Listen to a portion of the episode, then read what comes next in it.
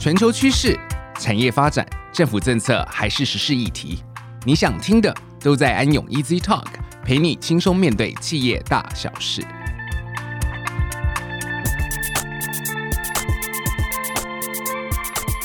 各位听众，大家好，欢迎来到安永 Easy Talk，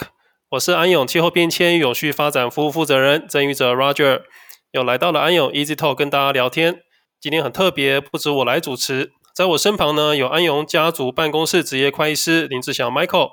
那我们先请 Michael 来跟听众朋友打个招呼。Hello，各位喜欢安永 Easy Talk 的听众朋友们，大家好。那我是负责呢家族企业传承的林志祥会计师 Michael。我跟 Michael 今天很荣幸，还邀请到了重量级的贵宾。他是在台湾耕耘超过四十年，纺织老字号企业第二代，全球供应链布局横跨亚非美三大洲，全世界知名运动休闲品牌都是找他们做主要供应商的。旭荣集团执行董事黄冠华，黄先生，先请他来跟听众朋友打个招呼。大家好，叫我 Sunny 就好了。然后很高兴能有这个机会接受安永的邀请，来跟大家一起分享。好，那我想先来请教一下 Michael，想必您对于家族企业传承规划有相当丰富的经验，可不可以分享一下你认为家族企业传承上最常遇到的困境是哪些呢？啊，尤其在第二代接班人身上又有什么事情最常困扰他们？好的，谢谢 Roger。在服务很多家族企业的过程里面啊，很多的客户都是属于第一代的创办人，在他们的创业的那个环境跟年代啊，大概是在三四十年之前。那跟现在的整个经营的环境来讲的话，我觉得有非常大的不一样。那就目前全球的社会经济环境的变化来看，其实速度是更加的快以及剧烈啊。那所以让企业经营面临到很多的艰巨的挑战。那我也常常跟我们这些创办人在聊天啊，也觉得很有趣，就是说过去呢定一个计划啊，这个计划呢可以用个十年，但是我想呢现在的一个计划呢不太可能可以用十年。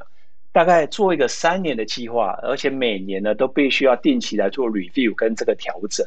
所以我们可以想象到，就是说目前呢接班计划里面的二代啊，这些接班人，他们所面临的环境跟过去的第一代相比较，呃，我想比较客观公平来说是更加的挑战跟严峻。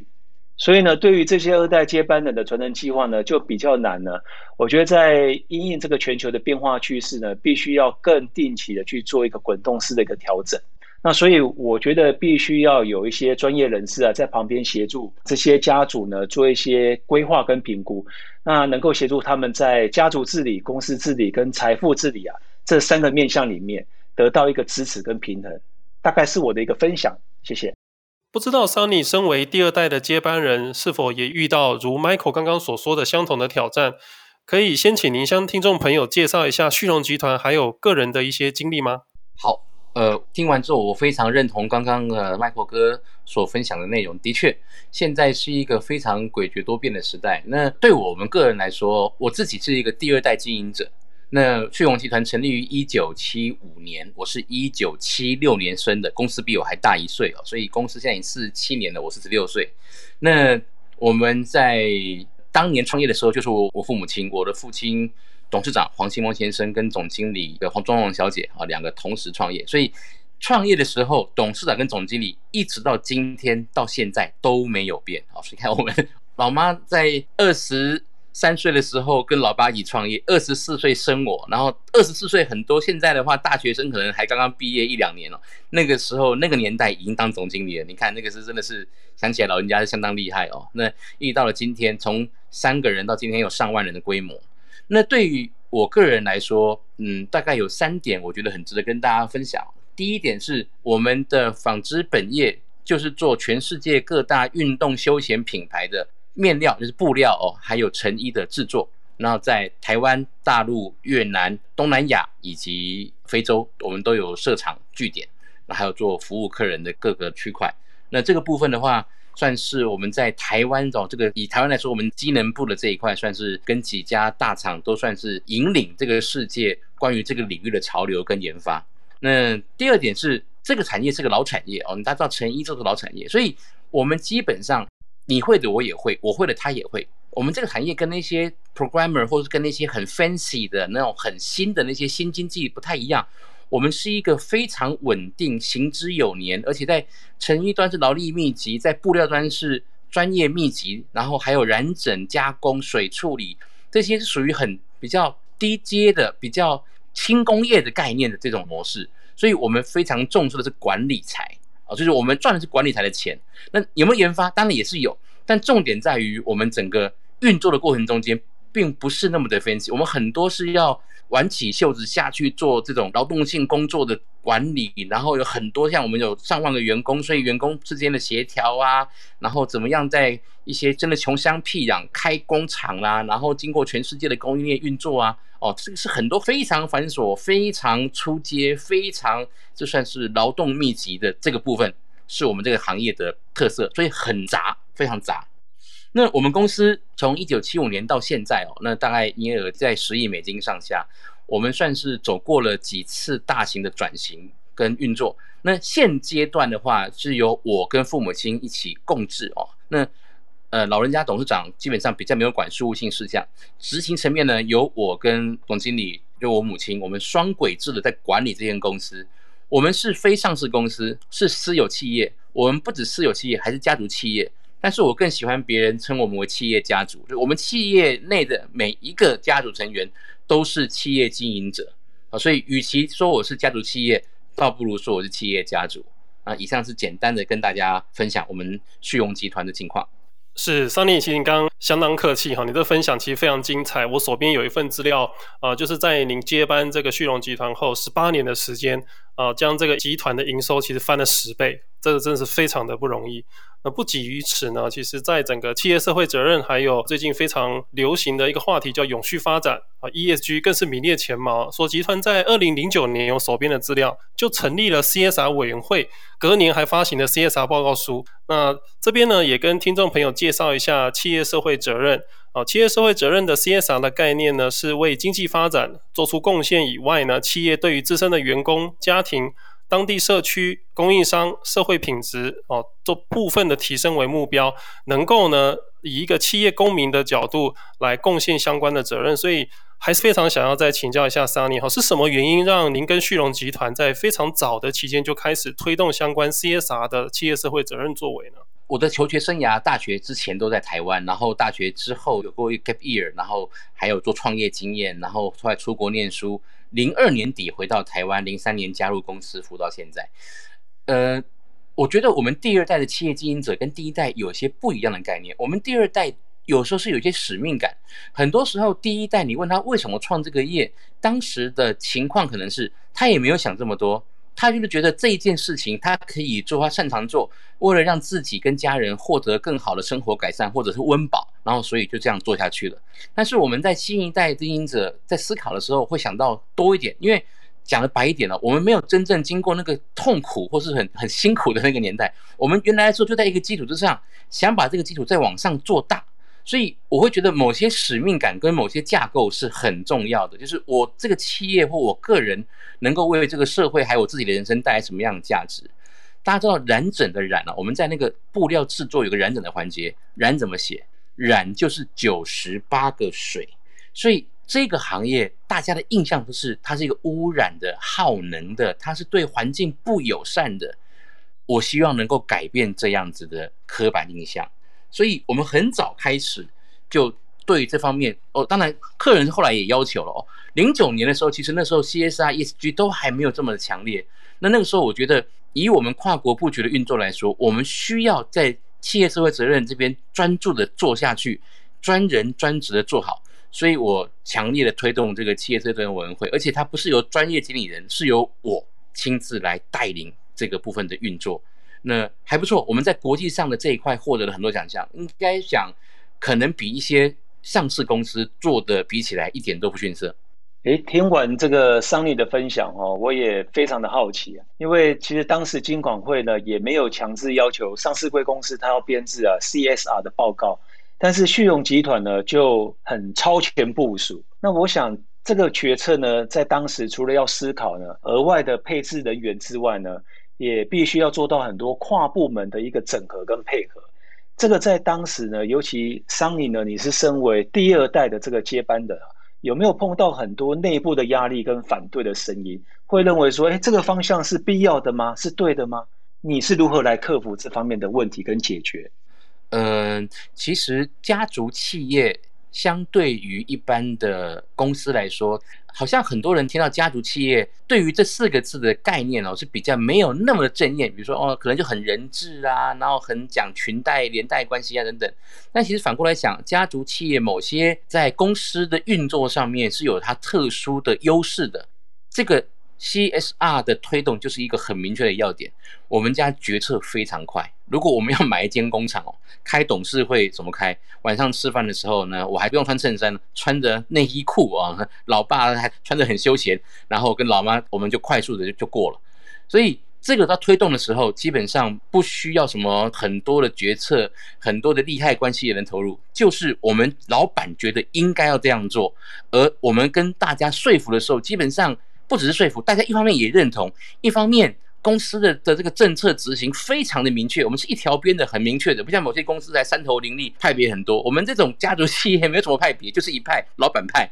啊，所以这个部分的话，是我们家族企业的一个特色跟优势。当时我跟长辈老人家有讲过说，说这个绝对是一个我们看得到的优势，因为的确风向往这边吹是闻得到的。我们花了很多的超前部署的布局。在事后证明我们是对的，我们明确是对的，所以当时其实也没有说特别的要跟大家走不一样路，没有。其实方向上我们已经知道，未来的竞争的差异化，并不是你品质有多好，交期有多准多快，因为这些已经变成门票了。后来比的是你这间企业在整个绿色供应链里面有没有占据一个位置，让别人需要你，而且你是一个对世界、对环境友善的供应链的供应商，这一点我们在二零零九年就已经看得到。那到现在，只是证明这个路是越走越精准，越走越精细，因为各项的条文规定、法规都越来越出来。那我们是部署的很早而已啊。当然，很多当时的投资在现在都获得了回收。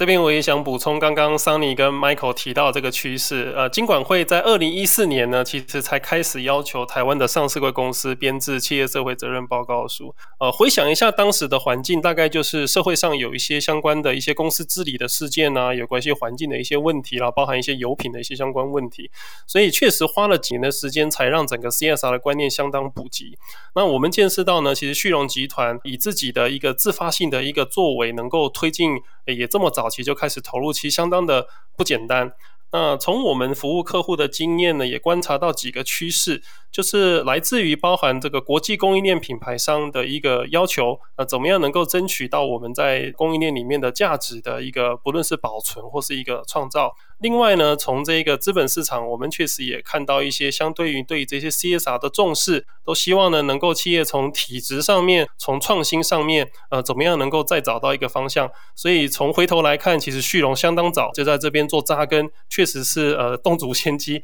掌握到了一些前期的趋势。相对应的，我肯定也有创造一些相对应的一些呃公司所谓的无形的价值。那就我们的初步的经验哈，其实在推动这个 CSR 跟 ES G，呃，需要有强大的自我管理跟执行力哈，因为他要把一个愿景能够落实执行，通常需要呢一个机制啊，怎么样让员工来共同实践？特别是近期又谈到像环境啦、社会治理的 ESG，好，从 CSR 又走到了 ESG。不知道再请教一下 Sunny，呃，在这样的一个与时俱进的过程中，您是不是还有对未来的永续呢有一些愿景跟规划？又预计呢怎么样来能够呃以您的角色来推动这样的一个发展？好，感谢提问。其实 ESG 大家知道，它其实对企业形象是产生外溢价值，没错。过去是好像是呃你 ESG 做得很好，你是一个优势，但现在其实我觉得已经是一个基本门票了哦。未来所有的企业都有 ESG 的基本的治理的一一个水平以上，如果没有的话，基本上没有办法进入供应链。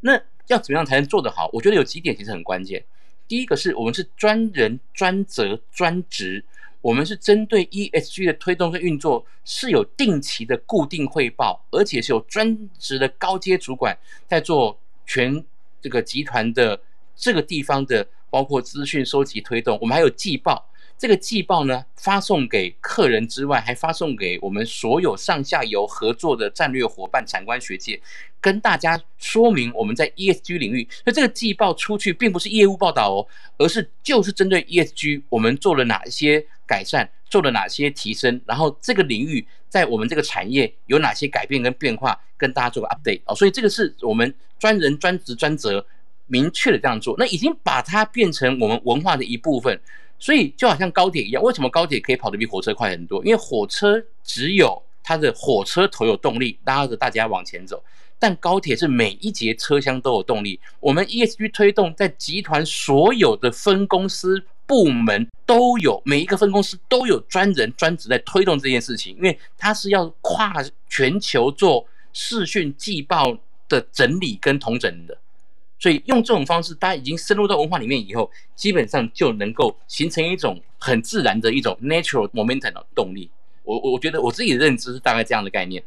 我相信呢，这个听众朋友啊，也很常听到哦，有许多的这个家族企业呢，由二代接手之后，那发展呢不是很顺利啊。我想最主要问题是没办法转型升级，那丰功伟业呢就只停留在第一代而已。那我们刚刚呢，从这个桑尼的分享呢，可以听出来，其实呢，企业呢很早、及早去导入啊这个永续经营的理念。那不管是对企业，对于这个所谓的社会，其实都是非常重要的。那我想说，是否也可以请 Roger 分享一下你的经验中呢，ESG 对家族企业的重要性为何？那有没有什么比较有趣的案例？那可以让我们的听众呢，可以更加了解。是像今天的桑尼分享的，我想就是一个呃相当成功也相当经典的一个案例啊、呃，确实在跟大家来报告另外一个故事。那国内呢，其实有一家隐形冠军，它是亚洲最大的塑胶真空成型容器厂，呃，产品有百分之九十五外销国外大型的连锁百货及量贩店。那随着环保意识的抬头呢，其实全世界已经有超过六十个国家，它是宣布禁用一次性的塑胶的产品。所以，作为家族企业，在这样的一个公司二代接班的时候，就遇上一些动摇根基的一些境况，其实非常非常的辛苦。那在这个从这个 ESG 跟 CSR 的趋势底下呢，这个接班人他就重新的思考，一个塑胶原料的生产过程中，是不是不是只有风险跟压力，有没有一些机会？所以他找出了一些方向啊，例如说，他用更换的塑胶材料为生物可分解的材料。啊，或是用一些替代的材质。另外呢，怎么样用这些回收再利用的体系？啊，我们以前都是废弃物的概念，但是废弃物怎么样能够在回收去产生它的一个价值？同样的呢，这一些回收的制成过程中，是不是有机会也能够降低它的二氧化碳温室气体排放？甚至呢，这个运送跟仓储的成本都能做一些调整。最后呢，其实它选定了再生料。为它的经营的方向哈，所以呃，除了这些创新的标准思维以外，这个循环经济的一个新的模式，我想都也让这一个呃走向夕阳的塑胶产业有了永续传承的一个机会。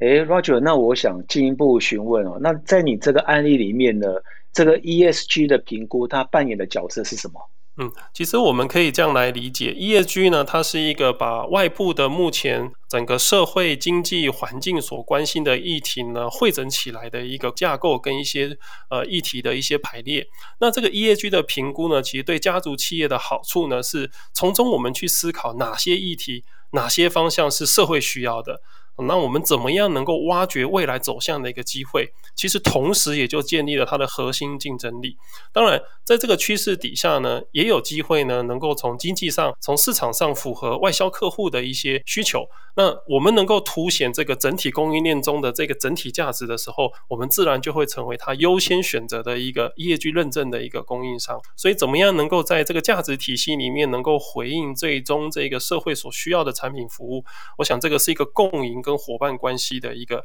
局面。啊，确实，我们会诊一下，对于这个二代接班的经营者，我们可能重新的，就如今天桑尼所说的一些概念，怎么样再梳理出一些符合策略性意义的一些发展方向？再来就是说，这个过程中呢，必然是要有一个运作机制，成果是可被衡量的，才有机会呢，我们让我们的一个经营的活动，跟它社会所需要的这个趋势呢，透过 ESG 的这个过程呢，我们把它整合在一起，创造长远的价值。哦，非常谢谢 Roger 的分享，我觉得这个个案真的很有趣啊。那接着我想要请教 Sunny 哈，呃，旭荣集团呢，作为一个全球的跨国企业，想必呢要面对到不同国家不同的法令的要求。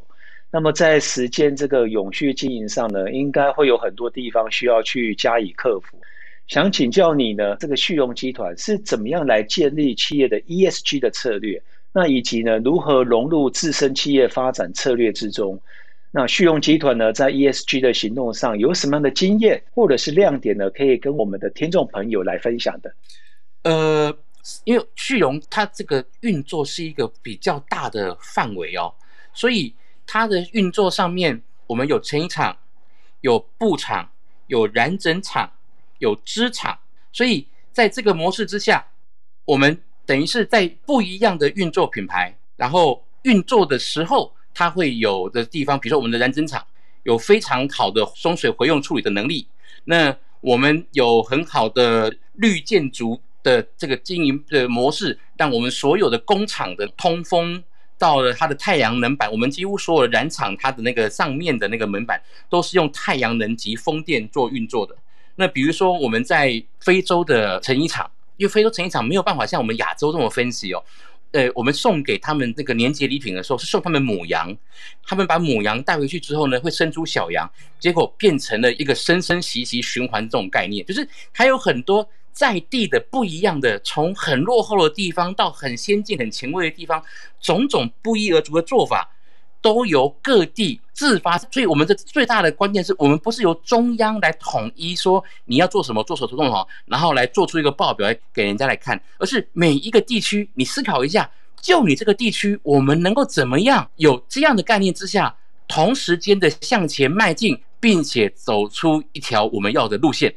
这个模式整合起来，再变成我们 ESG 的整体架构，所以我们是从底层往上的，而不是 top down 的这种概念哦。那这个是一个很大的一个关键，然后这样子也才能够让整个集团的这个文化内化进去里面。那所以我们有永续责任委员会，我们有一位永续发展的高阶主管协理，那他也负责跟所有的品牌在沟通这件事情。那下面跟所有的各部门做横向协调，那直接对我报告。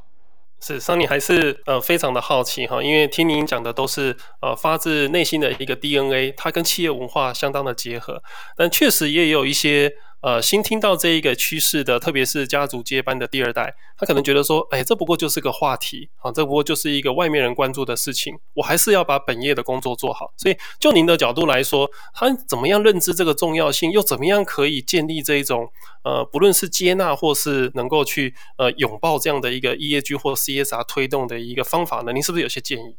其实这个讲磨刀不误砍柴工，我讲真的，如果以现在整个企业运作趋势来说，你就算不做，你的客人品牌也是逼着你做。现在像 ESG 的一些环境保护标准，跟你 ESG 在遵从，呃，ESG 它是一个很大很广项领域，包括能源能耗、碳排放这件事情，其实是非常非常。我们最后要在七元几年抓碳中和等等，这些都是不只是我们要做，是品牌早就已经列入要求，只是我们的动作比较早，在品牌开口要求之前。我们就已经提前做到位，让我们在品牌的绿色供应链里面占据了关键的角色哦。所以这个东西其实没有什么其他的悬念或设想，基本上你不做，你是做品牌客户的，他一样逼着你也一定要做哦。这是一点。然后第二点是企业本身的概念，就是君子爱财，取之有道之外哦，我们怎么样能够让自己本身这个企业。是一个受人敬仰的企业，我觉得这个这个是很多你如果在这间公司工作，员工也觉得我有面子，因为我们公司在在这个领域做得很好，而不是有一些会被挂上什么呃比较负面的标签的话。你会觉得说，哎，这是一个员工工作时候强大的存在感。我觉得现在的工作的伙伴跟过去不太一样。现在的工作的年轻伙伴很多在追求自我的认同，就这间公司我要认同，你的理念我要认同，你的想法我要认同。至于我能赚多少钱，当然出来工作养家糊口绝对需要，但是这种自我的成就感跟认同，往往是新一代很重要的关键。那我们在这一点方面会很明确的跟所有的同仁。谈到我们做什么事情，然后像我们在台北的那个便当吃完之后，所有的那个资源回收，很多来看就觉得叹为观止。我们那个分类分到连鸡哦，鸡骨头、鸡皮的还是分开的哦，就是我们我们可以做到这个分类分成这样子，已经变成我们的 SOP 动作了。哇，我真的今天非常喜欢 Sunny 的分享。这个身为家族企业的二代，我相信这个 Sunny 所承受的这个压力啊，我想不是外面的人啊所能够理解。那我想在这个节目的最后呢，可以请这个 Sunny 呢来跟大家分享一下旭荣集团未来发展的方向跟企业的愿景吗？我相信呢，在收听我们 Podcast 的听众，也许有些人呢。正好他们也是在职场上寻寻觅觅，所以我来帮他们谋一些福利哦。如果要加入这个旭荣集团，就 Sunny 的角度来讲，应该要具备哪些特质？哦，这个倒真的是过奖了。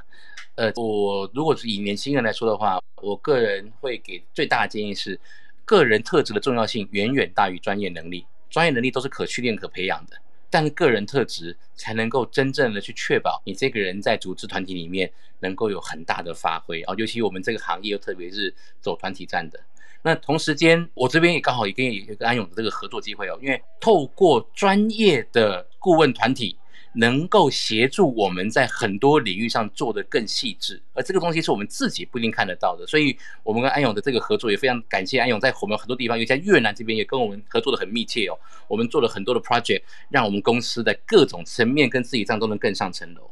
那刚刚其实而且有提到说，呃，这个压力很大什么的，其实还好。我觉得还好的意思是说，这个既然下厨房就不要嫌脏了，就是这个是老爸讲的一句话，我非常买单。人生如果没有选择，你要学习喜欢。如果你一辈子跟这件事情过不去，就是你一边抱怨一边痛苦，然后一边就好像那种那种怨偶有没有？两个人处得非常不快乐，那每天吵架，那每天想说我怎么 game 丢狼啊这样子，那很痛苦啊。所以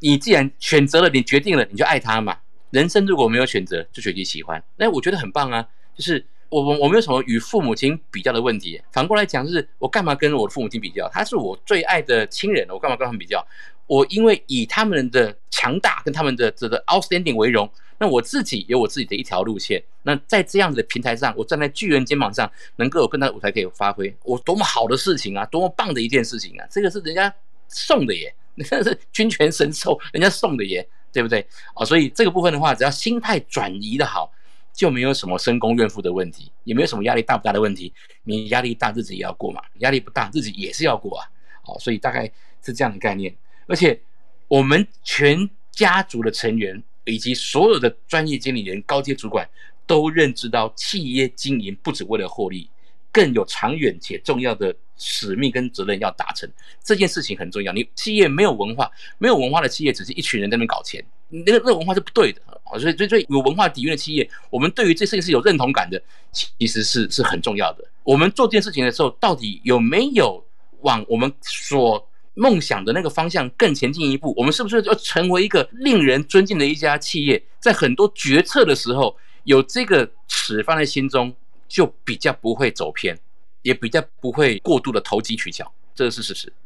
今天真的非常的开心，能够跟 Michael 还有旭荣集团的黄子董 Sunny 畅聊这个家族企业的永续发展。啊，刚刚听两位的分享，都忍不住想要明天卷起袖子。我想我们应该来做点什么，真的是受益良多。那真的要非常感谢这非常难得的机会，Sunny 能够将呃您的这样的一个经验，能够不藏私的来分享给大家。呃，最后呢，也感谢各位听众朋友的收听，安永 Easy Talk，我们下周四再见喽。